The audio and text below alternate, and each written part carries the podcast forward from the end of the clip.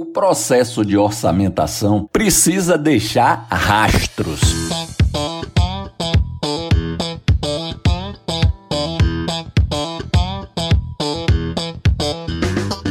Aqui é o professor Enson Portela falando e no episódio de hoje do Aprenda Engenharia nós vamos bater um super papo com o professor Aldo Matos, autor do livro Como Preparar Orçamento de Obras. Você sabe como fazer um orçamento de obra? E se a obra for pública? Quais cuidados ter? Como definir o BDI da obra? Posso eu incluir imposto de renda e contribuição social sobre lucro líquido no BDI? O que é e como fazer uma composição de custo unitária? Todas essas perguntas foram discutidas ao longo do episódio de hoje. Então fica comigo até o final que eu te prometo que vai valer a pena.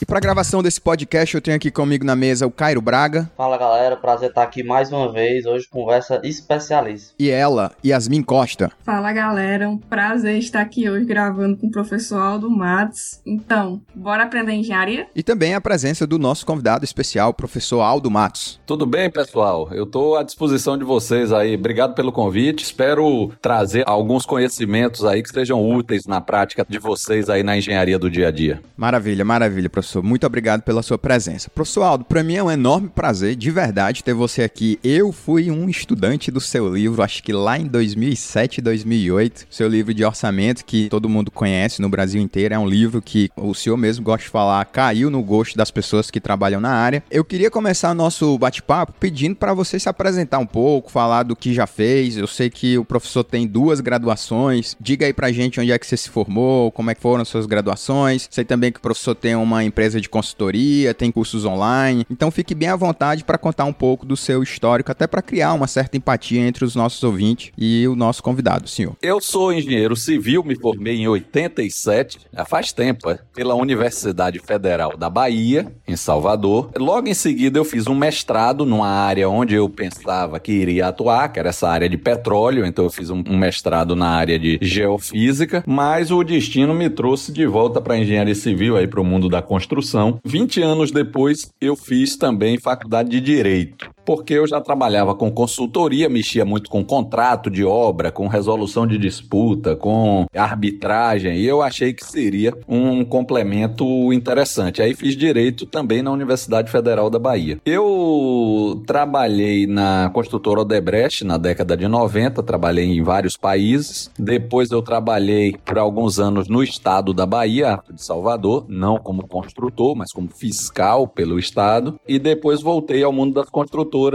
trabalhando em duas empresas espanholas, a Acciona e depois a Isolux. E há cerca de nove anos eu tenho uma empresa de consultoria que eu atendo clientes públicos, privados, construtoras, contratantes, concessionárias, fundos de investimento, que é engenharia de custos. Assuntos ligados a custos de obra, ligados a planejamento e ligados à administração contratual. Beleza, professor. Nossa, baita experiência aí, hein? Professor, o que o senhor apontaria como principais pontos de um orçamento de obra? Eu sei que certamente estabeleceu o valor do do custo direto é a etapa que normalmente mais demanda tempo quando você está fazendo seu orçamento, mas o que você colocaria como pontos mais relevantes na orçamentação? Lembrando aqui, né, só explicar brevemente que orçamentação é diferente de orçamento. Orçamento é o valor final para o qual você chegou lá do valor da obra. E orçamentação é o seu processo, processo de chegar até seu orçamento. Digamos assim, onde o olho do dono tem que estar para você não ter problemas maiores na hora que você está orçando. O que eu enfatizo é que o orçamento não pode ser um um esforço de uma pessoa só, como nós vemos muitas vezes aí nas construtoras. Um rapaz lá no setor de orçamento, ou uma engenheira lá do setor de orçamento, encarregado de orçar as obras. Essa não me parece a receita mais feliz. Por quê? Porque essa pessoa não é especialista em tudo, né? Ela não é especialista em concreto, em escavação, em métodos construtivos. Às vezes ele não consegue nem ler direito o projeto, porque dependendo do projeto ele não tem tanta afinidade. Pois é. Então então, um dos primeiros fatores para que o orçamento tenha mais sucesso é, a meu ver, a interação entre os setores da empresa. Então, aquela pessoa vai capitanear o processo de orçamentação daquela obra, mas ela precisa colher informações do setor de produção, que está acostumado a fazer os serviços de campo. Então, esse é o melhor material para usar, para fazer a forma. Eu vou escorar é realmente desse jeito. Qual é a produtividade de cravação de estaca? Porque às vezes o orçamentista abre um catálogo, abre um livro, tira um número lá, mas a construtora muitas vezes já fez esse serviço várias vezes, já tem um índice, digamos, histórico e que muitas vezes nem voltou lá para o setor de orçamento conhecer. Então, esse é um primeiro ponto que eu acho que é interessante, é a integração setorial. A segunda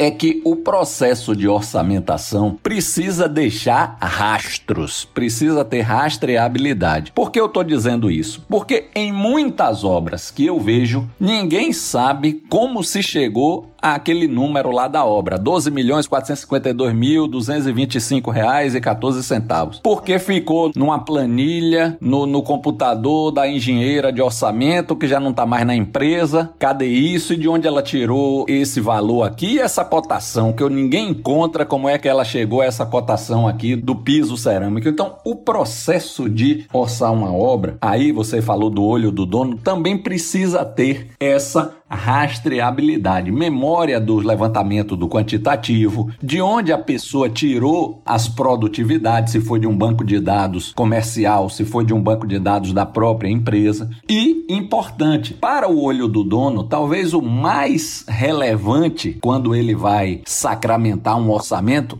é avaliar a curva ABC que a gente tem a curva ABC de serviços, é uma relação em ordem decrescente dos serviços que mais impactam no custo da obra, até aquele serviço que praticamente não tem nenhuma relevância no total do orçamento. E, em paralelo, tem a curva prima da ABC de serviços, que é a ABC de insumos. Então, aqui são os insumos mesmo: bloco, cimento, pedreiro, me diga aí mais alguma coisa. Vidro, exato.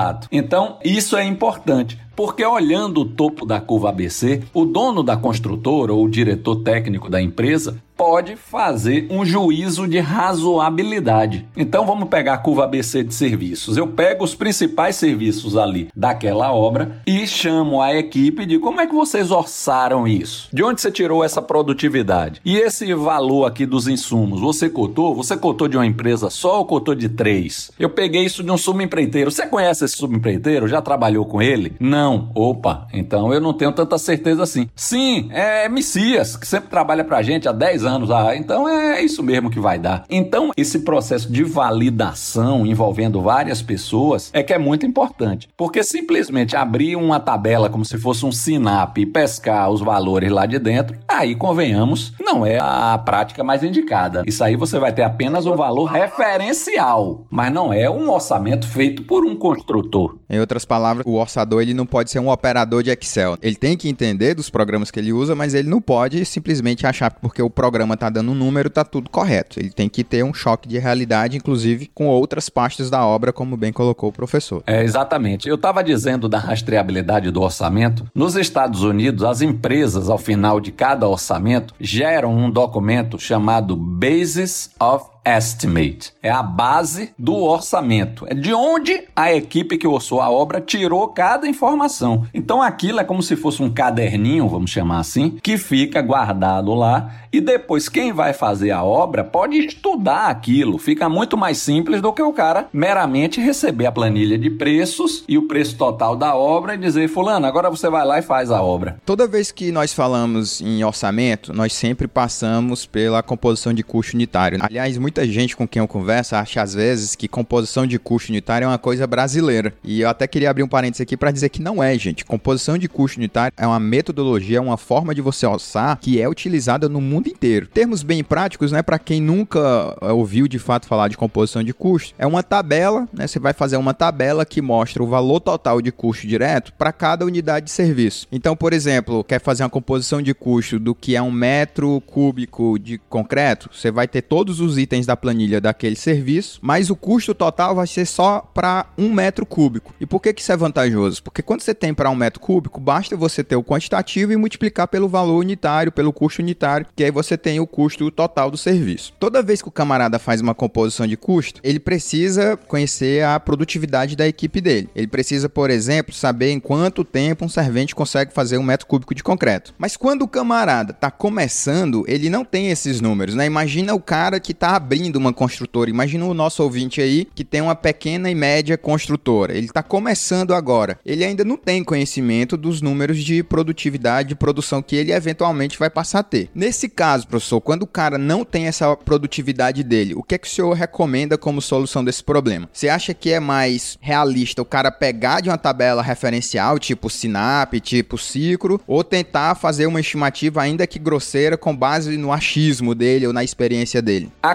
composição de custo, então, é como se fosse uma receita de bolo para se fazer uma unidade de cada serviço da obra. Então, se eu vou fazer uma escola, eu não vou calcular quanto custa mil metros quadrados de alvenaria. O que eu vou orçar é quanto custa um metro quadrado de alvenaria e depois multiplicar por mil. Eu vou calcular quanto custa um metro quadrado de telhado e depois multiplicar por seja lá qual quantitativo daquele serviço. Então, a composição de custo é uma tabela, parece uma conta de restaurante. Tem lá cada insumo que eu vou usar, a sua unidade, o seu preço unitário e a gente soma aquela tabela toda e chega lá, pô, alvenaria 25 reais por metro quadrado. O concreto é 300 reais por metro quadrado. O assentamento de granito do tipo tal é 50 reais por metro quadrado. Bom, na falta de prática ou na falta de composição de custo na própria empresa, aí vamos dizer o orçamento número um do camarada. Nesse caso, eu recomendo sim que ele vá atrás de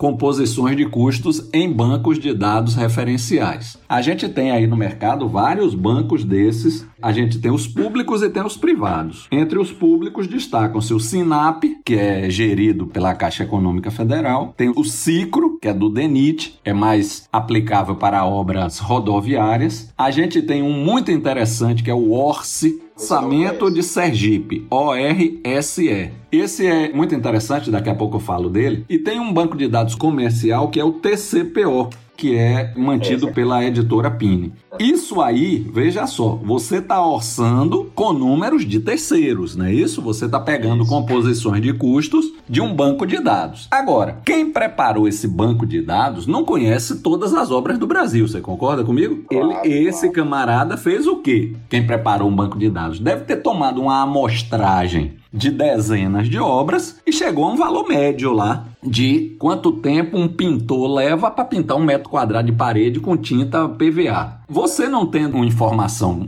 pregressa, você parte do dado dessa composição referencial. Agora, à medida que a sua empresa, à medida que a sua obra vai avançando, você pode gerar os seus próprios índices até para você ver é se a produtividade do banco referencial está acima da sua ou abaixo da sua. Eu outro dia fiz uma entrevista com um engenheiro jovem aí de Uberaba que tinha feito esse trabalho e ele dizia: "Eu fico 15% abaixo do Sinap, meus preços reais. Eu fico 15% abaixo do Sinap. Ótimo, é uma vantagem competitiva grande para ele. Grande mesmo, é. Numa obra pública, grande. Veja que ele fez aquilo que a gente chama de apropriação. O que é isso? Ele foi na obra dele e ele montou a composição real. Ele pegou numa semana, ou em três semanas, ou em dois meses, sei lá, quantos pintores tinham qual foi a área efetivamente pintada por esses pintores e fez a continha. Por hora, qual foi a, a metragem quadrada pintada é, pelo pintor aqui? Porque assim ele começa a ter dados mais realistas. Se ele está no Ceará, aquele é um dado do pintor cearense, no clima do Ceará, com a logística da construtora dele. Ele passa a ter um número que é mais confiável do que um número é, simplesmente tirado de um catálogo. Claro, claro. Só fazer uma breve explicação para a turma que está nos ouvindo, o que o professor falou, CIAP e CICRO, SINAP, o Sistema Nacional de Pesquisas de Custos e Índices da Construção Civil. O CICRO é o Sistema Custos Referencial do DENIT. Essas tabelas, gente, os órgãos públicos atualizam ali, não mensalmente, o CICRO atualiza a cada, normalmente, três meses, quatro meses, e aí você tem tabelas e mais tabelas de diferentes serviços. Só para você te dar uma ideia, o CICRO hoje tem quase 7 mil tabelas de composição de custo unitário. Então, praticamente, o serviço que você imaginar dentro da obra provavelmente estão dentro dessas tabelas. E por que elas são tão importantes? Primeiro, porque elas facilitam o teu orçamento, e porque a LDO, né, que é a Lei de Diretrizes Orçamentárias, que é uma lei brasileira, ela obriga que em obras públicas nossas, você tenha como sistemas referenciais o SINAP ou o CICRO. Algumas dessas tabelas que são, inclusive, geradas por órgãos públicos também. Caso aqui, novamente, SINAP e CICRO. Eu estava sugerindo, só para não perder aqui, para não me esquecer, eu tinha falado do ORCE. Orce é um sistema de orçamentos do governo de Sergipe. É muito bom porque cada composição de custo, cada serviço, ele traz junto quais são as normas que se aplicam e ele traz uma especificação, é como aquele serviço é feito e como aquele serviço é medido. Então, se você é muito júnior, é muito verde e tem lá um serviço, por exemplo, execução de contrapiso, ih, rapaz, não sei nem o que é isso. Vá lá que ele tem a composição de custo, ele tem a norma, ele tem lá explicando como é que se faz. Primeiro você faz tal coisa, como é que se faz no campo mesmo, né, na prática. Então é, é muito interessante. O site é www.ceop, C E H-O-P, vou repetir, C-E-H-O-P ponto S-E de Sergipe, .gov.br, você entra lá e saia da, da, da, Secretaria de Habitação e Obras Públicas e lá no você vai encontrar o sistema ORCE. O-R-S-E. É muito interessante. Você está falando aí de LDO, deixa eu explicar direitinho o que é isso. É o seguinte: os órgãos públicos, prefeituras, estados, para licitar uma obra, pela lei das licitações, obrigatoriamente o órgão tem que orçar internamente a obra para poder lançar no mercado o edital dizendo o nosso orçamento referencial para essa escola é, sei lá, 7 milhões 522 mil reais. Então, o órgão não pode ir ao mercado sem ter feito um orçamento referencial. O que o, essa outra lei, LDO, Lei de Diretrizes Orçamentárias, especifica é que esses orçamentos referenciais devem ter por base principalmente o SINAP e o CICRO, a depender da natureza da obra. Isso não quer dizer que o construtor que vai participar da licitação vá orçar com o Cicro e com o Sinap. O Cicro e o Sinap foi para a administração Perfeito. pública montar o edital para lançar a licitação no mercado certo? Isso, e definir o orçamento deles, o orçamento da instituição pública, não do concorrente. Exatamente. Eu consigo um pacote ótimo com a televisão, o sofá e a sala de jantar. Se comprar hoje, eu consigo um bom desconto. Se eu não comprar nada, o desconto é bem maior. Vem. Não, espera aí, Julius.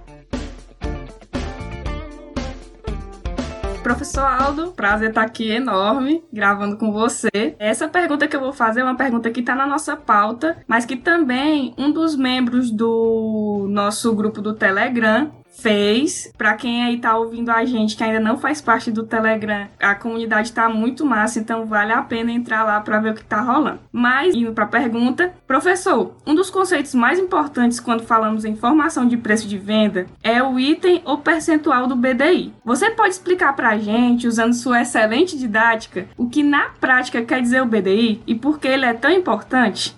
Veja só, quando a gente vai participar de uma licitação, eu vou ali na secretaria, na prefeitura de Salvador. Peguei um edital que é para fazer um centro de saúde ou para construir uma escola ou para fazer pavimentação e drenagem num bairro tal ok? Quando eu pego esse edital de licitação, a planilha de preços vem lá uma lista grande de serviços. Mas você concorda que os impostos não estão lá na lista dos serviços da planilha de preço que eu vou preencher para entregar à comissão de licitação, porque lá como é que o item 1, limpeza e desmatamento, item item 2, escavação, item 3, aterro, item 4, concreto, item 5, pintura, item 6, forro de gesso, item 7, chapisco, item 55, pavimentação asfáltica, tal. Mas não tem um item lá lucro, não tem um item impostos, não tem um item é, imprevistos que a construtora certamente terá que botar no seu orçamento. Então, todos esses itens que vão acontecer, que vão ser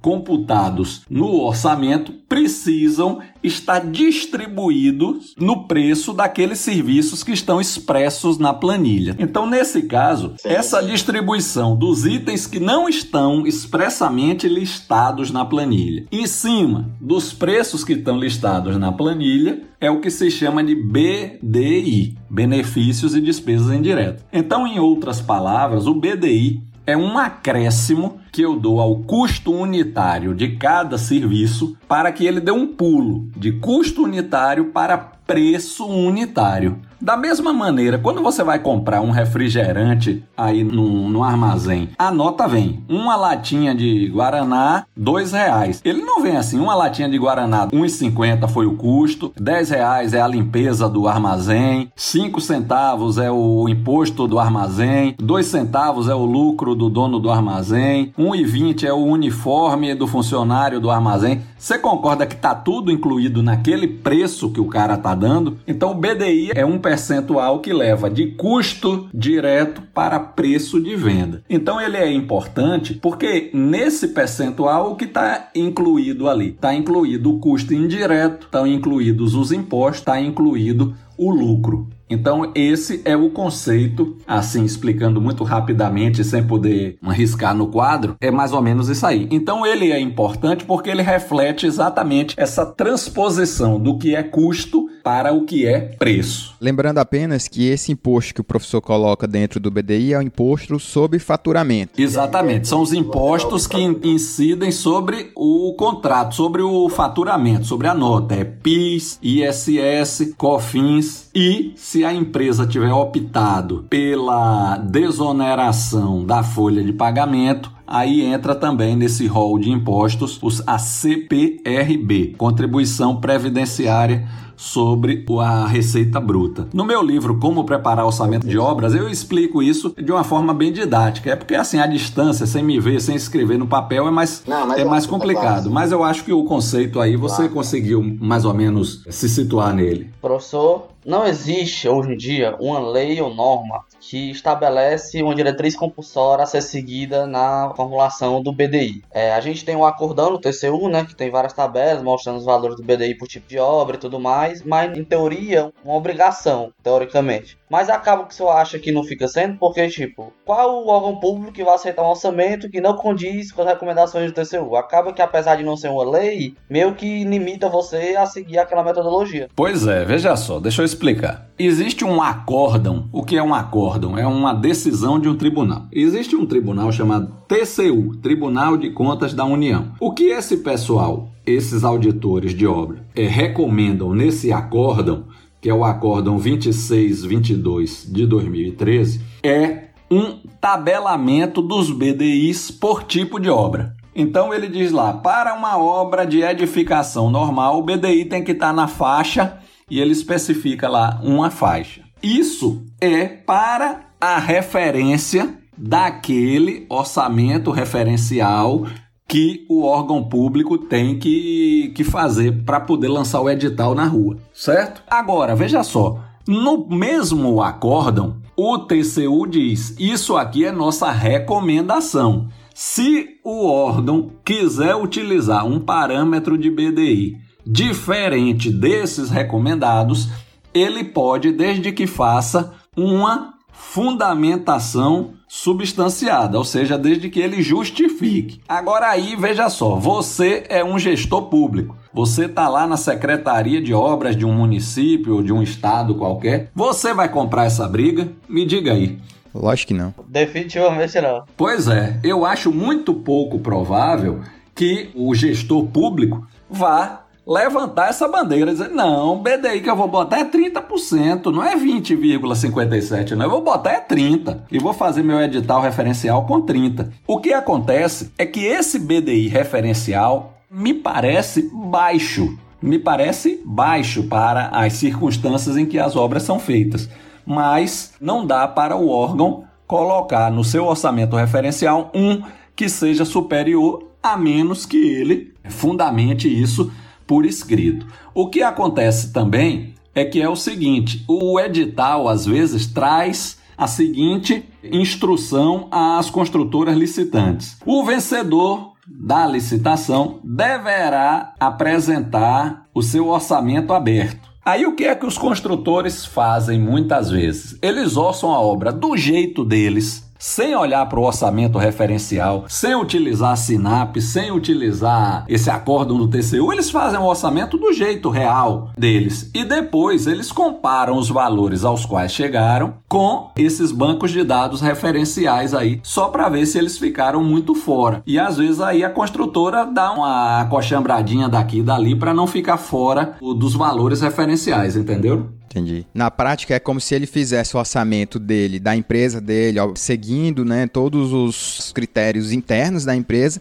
e depois ele meio que ajusta o orçamento dele para poder se adequar ao que o edital está especificando e ele obviamente se tornar competitivo. Professor, em 2007 o TCU ele publicou um acórdão meio que proibindo a inclusão de imposto de renda e contribuição social no BDI com o argumento de que o Estado ele não pode pagar por um custo que na prática é do ofertante do serviço, né, da obra, no, no caso aqui as construtoras. Eu acompanhei algumas discussões na internet sobre isso na época. Queria saber a opinião do professor, se você acha que faz sentido, porque a pergunta que sempre fica é: quem é que vai construir para ter prejuízo, né? Como é que o órgão público diz: "Não, mas o imposto de renda é um problema de quem está oferecendo o serviço, não é de quem está contratando". Mas na prática ninguém entra numa obra para ter prejuízo. Não, mas vem cá, ele não está mexendo no lucro, ele está mexendo no imposto de renda. Eu concordo com essa previsão do TCU. O que acontece é o seguinte: o imposto de renda renda não pode ser repassado para o orçamento da obra, porque senão, em tese, quem está pagando o imposto de renda é o contratante, em nome da contratada. Qual é a essência do imposto de renda? O imposto de renda é dos ganhos da pessoa física ou da pessoa jurídica, que no caso da construtora é uma pessoa jurídica,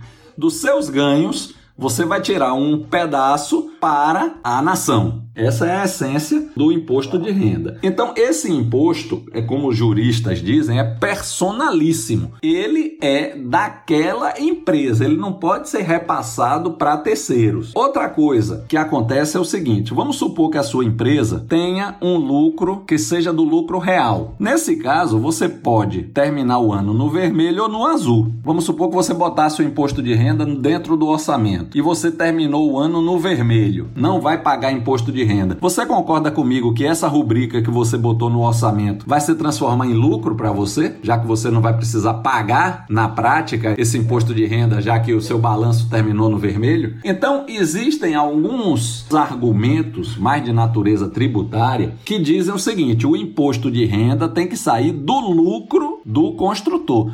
Você disse assim: quem é que vai entrar na obra para ter prejuízo? Me parece que teve aqui uma confusão de conceitos entre imposto de renda e lucro. Não, se você quiser ter lucro de 8% na obra, você lá no seu orçamento vai botar 8%, vai sair 8%. E o imposto de renda depois vai comer desses 8. Então se você, aí você tem que raciocinar de trás para frente. Se eu quero ficar com 8 líquido, quanto é que eu tenho que botar para que uma vez incidido o imposto de renda me sobre 8 líquido? Aí eu vou botar 10% de lucro bruto. Mas eu acho que faz sentido sim não se colocar o imposto de renda nos contratos de obra pública. Nos contratos de obra privada tem gente que bota. Agora, se seu cliente souber, ele pode espernear. É, eu só fico pensando assim, porque eu já assisti algumas apresentações do Ministério Público e até do TCU também. E eles estipulam o BDI, o que na prática também eles têm ali definido uma faixa de lucro. Você for destrinchar o BDI dos caras, você vai ver que o lucro está dentro do BDI. Então, a partir do momento que eu limito o BDI, inclusive os auditores do TCU e o pessoal do Ministério Público mostram isso claramente, ele vai lá mostrando parcela de risco, a parcela de seguros é tanta, a parcela de lucro. Inclusive, eles definem, ah, para esse tipo de obra, o lucro tem que ficar entre 8% e 12%. É 6% Aí, a 8%. Você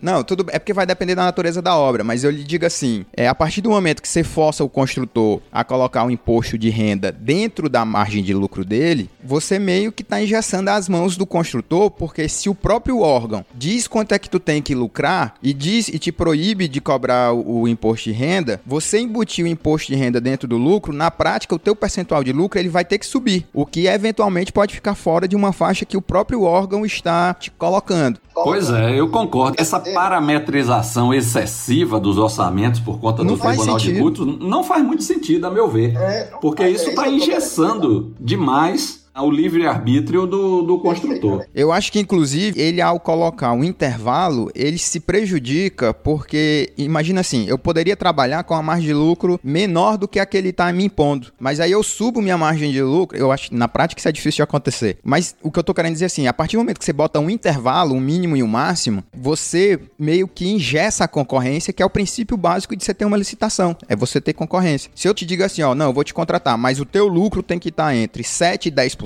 então na prática eu te engessei completamente. Fica difícil eu tirar partido do teu expertise. Isso só tem no Brasil, rapaz. O contratante estipular qual é o percentual de lucro que o contratado pode ter. É maluquice, só tem no Brasil. Eu também acho. Pronto, então é isso, é isso, é exatamente isso aí. É coisa de Brasil mesmo, é jabuticaba. Mas vamos em frente. Eu vi um artigo seu sobre aplicações erradas da base de cálculo do ISS, por sobre serviço na construção civil. No artigo, o senhor fala em deduções que são permitidas a nível de ISS. O senhor pode explicar melhor um pouco aí para quem está nos ouvindo os aspectos tributários da base de cálculo do ISS, explicar um pouco dessas deduções que podem ocorrer? O orçamentista, lá no conjunto de impostos, lá que incidem sobre o valor de venda da obra, a gente tem PIS, COFINS, ISS e, se for o caso, a contribuição previdenciária sobre a receita bruta. No caso do ISS, veja só, o ISS, eu, eu não sei aí em Fortaleza, mas eu suponho que seja 5%, não é isso? Isso. É, aqui em Salvador é 5% também. Na maior parte dos municípios do Brasil é 5%. Mas aí é 5% que o orçamentista vai botar no orçamento dele? A resposta é não. Ou oh, não? Mas como? Se a alíquota do, IS, do ISS é 5%. Aí a gente precisa ver o seguinte: o que é ISS? É imposto sobre serviço. Serviço quer dizer produção, mão de obra trabalhando. Então, o ISS não incide sobre a nota inteira, a nota fiscal inteira que a construtora emite, mas sim sobre esse valor descontado material. Então vamos supor que eu estou fazendo uma obra e a minha primeira medição foi 100 mil reais. Eu emiti uma nota fiscal para a prefeitura no valor de 100 mil reais. O que a Secretaria aí da Fazenda vai cobrar de ISS é 5% desses 100 mil? Não. Por quê? Porque ela vai cobrar 5% de 100 mil, não de 100 mil inteiro, mas da diferença de 100 mil menos o material que você comprou. Então vamos dizer que eu tenha comprado 40 mil de material. Então, na verdade, a Secretaria da Fazenda vai cobrar o ISS 5%, não sobre os 100 mil, mas 100 mil menos 40, 60 mil. Vai ser 5% de 60 mil, que daria 3 mil, ou seja, 3% do todo. Então, o que eu estou querendo dizer é, embora o ISS cheio seja 5, mas para fins de orçamento eu utilizo 3, porque é como se fosse 5% sobre uma base de cálculo menor. Esse 3 é uma conta que eu fiz supondo que naquela determinada obra 40% eu consigo tirar da incidência do ISS. Cada município tem o seu regulamento lá do ISS que diz o que pode ser tirado. É compra de material, é locação de andaime, tem lá relação toda. Mas realmente fica nessa faixa aí de 50%, de 60%. Então, esse é um erro que alguns orçamentistas costumam fazer, é botar a alíquota cheia 5%. Aí você está botando demais, porque é 5%, mas não sobre o contrato todo, sobre o contrato menos o que você conseguir sacar de material. Além disso, eu queria dizer para os nossos ouvintes que eu vou deixar aqui no post desse episódio o link do artigo do professor para você dar uma lida, ver como você consegue aplicar tudo isso.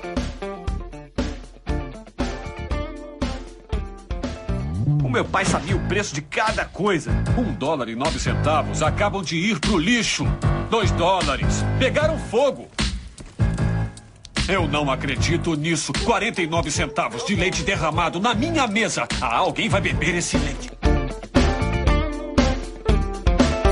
Professor, existe alguma diferença prática entre compor um custo de mão de obra quando ela é horista e quando ela é mensalista? Quais atenções tenho que ter quanto a isso? Outra perguntinha: a mão de obra no Brasil é cara? Quando a gente tem uma composição de custo, que é aquela tabela feita para cada serviço, vamos pegar aqui um serviço de alvenaria. Eu tenho lá pedreiro, quantas horas de pedreiro eu utilizo para fazer cada metro quadrado, bloco, cimento, etc. Como é que eu vou botar a hora do pedreiro nessa tabela? Eu preciso atribuir um valor à hora do pedreiro. Então, essa função pedreiro no orçamento é um horista. O que quer dizer isso? Que ele, essa função, aparece no orçamento com a unidade hora, certo? Que é efetivamente como a gente paga o pedreiro, é por hora. Então aí eu tenho que atribuir um valor de hora. Agora, por exemplo, como é que eu estimo o engenheiro da obra? É por hora? Não. O engenheiro da obra, quando eu vou orçar minha obra, essa obra é 10 meses, eu tenho um engenheiro, então são 10 meses de engenheiro. Qual é a unidade do engenheiro, do mestre, do almoxarife, da secretária, do estagiário? Mês. Então, nesse caso, eu tenho que botar o custo mês dessa função. Por isso a gente chama de mensalista. A diferença em valor é que o horista, aquele que recebe por hora, ele recebe separado da hora base trabalhada, ele recebe também os feriados. Quando tem, por exemplo, 7 de setembro, caiu numa terça-feira, esse dia que é feriado, o pedreiro recebe esse dia. Ele recebe o domingo, o repouso semanal remunerado, ele também recebe. Então eu tenho que diluir esse tempo que ele recebe sem trabalhar na hora trabalhada dele. Então, no caso do horista, o encargo social é muito mais alto do que no caso do mensalista. Porque se você pegar o engenheiro, eu não tenho que pagar a parte o domingo, o feriado, isso já está implícito no salário do engenheiro, certo? Então, por isso, quando a gente vai fazer o cômputo do custo do pedreiro, o que é que eu faço? Eu pego a hora base do pedreiro, digamos, R$ reais lá da Convenção Coletiva do Trabalho, e jogo em cima o encargo de horista, que está aí na faixa de uns 120%. No caso do engenheiro, vou pegar lá o valor dele por mês, 10 mil reais, e vou jogar e já não é 120%. É um valor mais baixo porque ele é mensalista, na faixa aí de uns 80. 10 mil com 80%. No orçamento ele seria 18 mil reais. É uma distinção que existe entre horista e mensalista, que tem a ver com onde aquela função entra no orçamento da obra. A mão de obra do Brasil é cara? Olha só, a mão de obra do Brasil em termos salariais é barata. Mas a gente tem tanto encargo que para o empregador ela não é tão barata assim. Porque se você pegar esses encargos sociais de 120%, se a hora do cara é 10, com 120% em cima, ela é 22. 22 para quem paga. Para quem paga, para o empregador. Então é, é aquele negócio, o que o camarada recebe não é muito alto. Agora, o quanto ele custa para o empregador Sim, é alto porque a gente tem todas aquelas incidências de ISS, INSS, FGTS, SESI, SENAI, INCRA.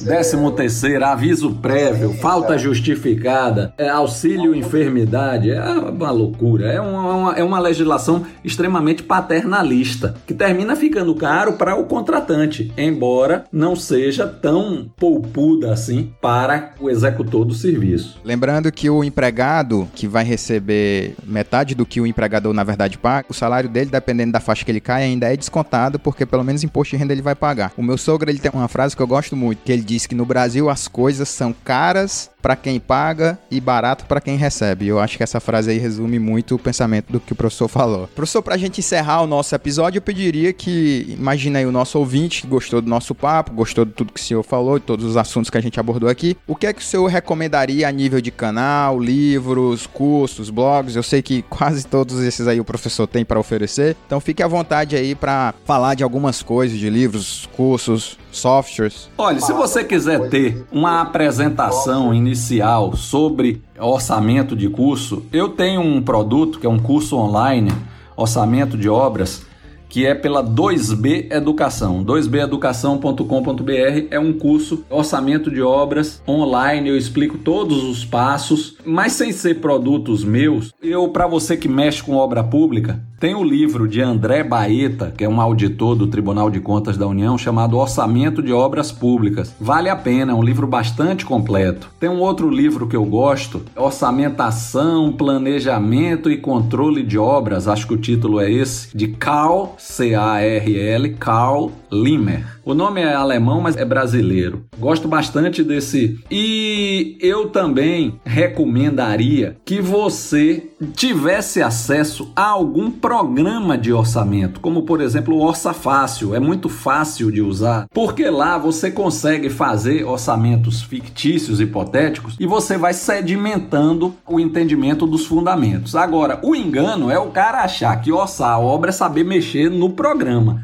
Não é. O programa apenas operacionaliza os fundamentos que você aprendeu. Eu queria também recomendar que você olhasse aí para fins de orçamento esse banco de dados aí, o Orce, e também os manuais do SINAP, chama-se Manual de Metodologia, o do Cicro, que é um livro espetacular, é o Manual de Custos do DENIT. Tá lá no site denit.gov.br. Esse aí é com um viés mais de obra de infraestrutura, obra de estrada. Mas esses dois trazem um bom panorama, um bom apanhado da teoria de orçamentação de obras, o Manual do SINAP e o Manual do Cicro. Legal, professor, para agradecer aqui a sua participação, muito obrigado. Eu sei que o professor tem uma agenda sempre lotada, tirou aí uma hora para bater esse papo com a gente eu fico imensamente agradecido. Para finalizar o nosso episódio, professor, nós sempre pedimos que o nosso convidado indique um livro e um filme, um livro, não um livro técnico, um livro que o senhor leu, que impactou sua vida, que você goste, recomendaria aos nossos ouvintes, e um filme que o professor também gosta. No mais, muito obrigado. Opa, beleza. Tem um livro, é de um escritor português chamado José Rodrigues dos Santos. Eu adoro esse autor, rapaz. Ele escreve livros meio de mistério, ele tem um personagem que é um professor de história e que vai atrás de resolver umas coisas. E tem um livro dele chamado A Fórmula de Deus. Um camarada encontra um manuscrito lá com a mensagem de Einstein criptografada e cabe a esse camarada decifrar. E ele faz uma viagem sobre criptografia, sobre budismo, sobre taoísmo, sobre teoria da relatividade,